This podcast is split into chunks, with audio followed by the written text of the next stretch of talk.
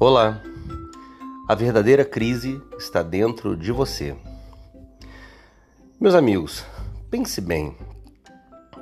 Nós vivemos num país, eu tenho 44 anos, e desde quando eu me entendo por gente, vivemos em crise.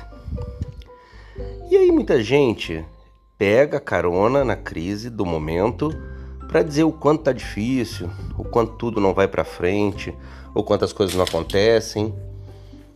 Mas vamos fazer um raciocínio. Se a crise não é pessoal muito mais do que global.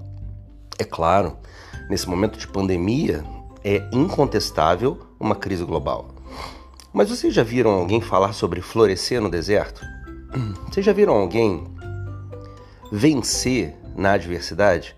Eu já vi muita gente. E olha, eu vejo mais gente vencer na adversidade do que na conformidade. Olha, eu digo para você que é muito comum vermos um, um corredor de 100 metros se tornar campeão e em seguida a sua história é exposta em rede nacional ou internacional. E aí a gente vê que ele passava dificuldade, que ele tinha nove irmãos, dez irmãos, que mal comia uh, o que desejava. E olha, isso é mais comum do que você pode imaginar. Agora, leva isso para sua vida. Será que tudo foi fácil para você? Será que a todo momento você teve os recursos que precisava para gerar o resultado que queria? Ou, na verdade, e guardando as devidas proporções, o corredor de 100 metros que mal teve o que comer tem muito a ver com a sua vida. Será que, guardando as proporções, você também não passou muita privação? Se não de, alimento, de alimentação, mas de recursos. De recursos para gerar os resultados que você queria.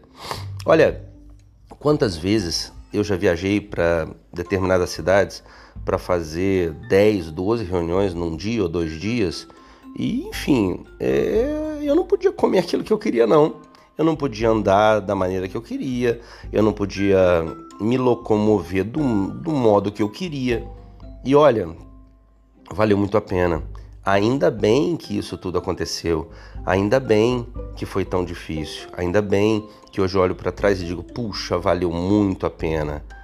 Porque, na verdade, voltando à questão da crise pessoal ou global, gente, qual a explicação de estar todo mundo numa grande dificuldade em determinado momento da história e pessoas se destacarem sobremaneira, pessoas brilharem sobremaneira, pessoas enriquecerem sobremaneira. Olha, é muito mais fácil entender que a crise é pessoal e aí então da crise pessoal a gente expandir o raciocínio para uma crise global do que o contrário. Porque se você pega a crise global, coloca todo mundo no mesmo cesto e depois vai entender as individualidades, fica muito difícil analisar, muito difícil, difícil problematizar.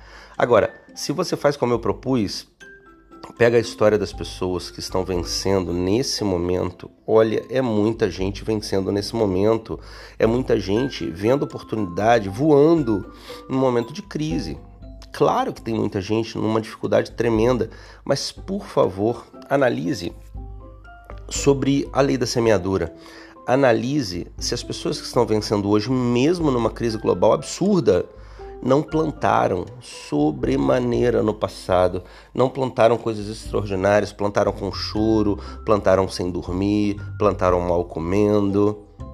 Pense bem se isso não é a verdade, porque se você plantou um dia, independente do cenário, independente da circunstância, você vai colher logo adiante também, independente do cenário, independente da circunstância. Agora, por outro lado, se você não plantou, lamentavelmente, você não vai colher nem que seja um paraíso de cenário, nem que seja um paraíso de circunstancial. Então, o que eu sugiro para você é: ah, se o eu só vou colher daqui a cinco anos, plante assim mesmo, afinal, os cinco anos vão passar plantando ou não plantando. Fechado? Deus abençoe você, Luciano de Paula aqui. Tchau, tchau.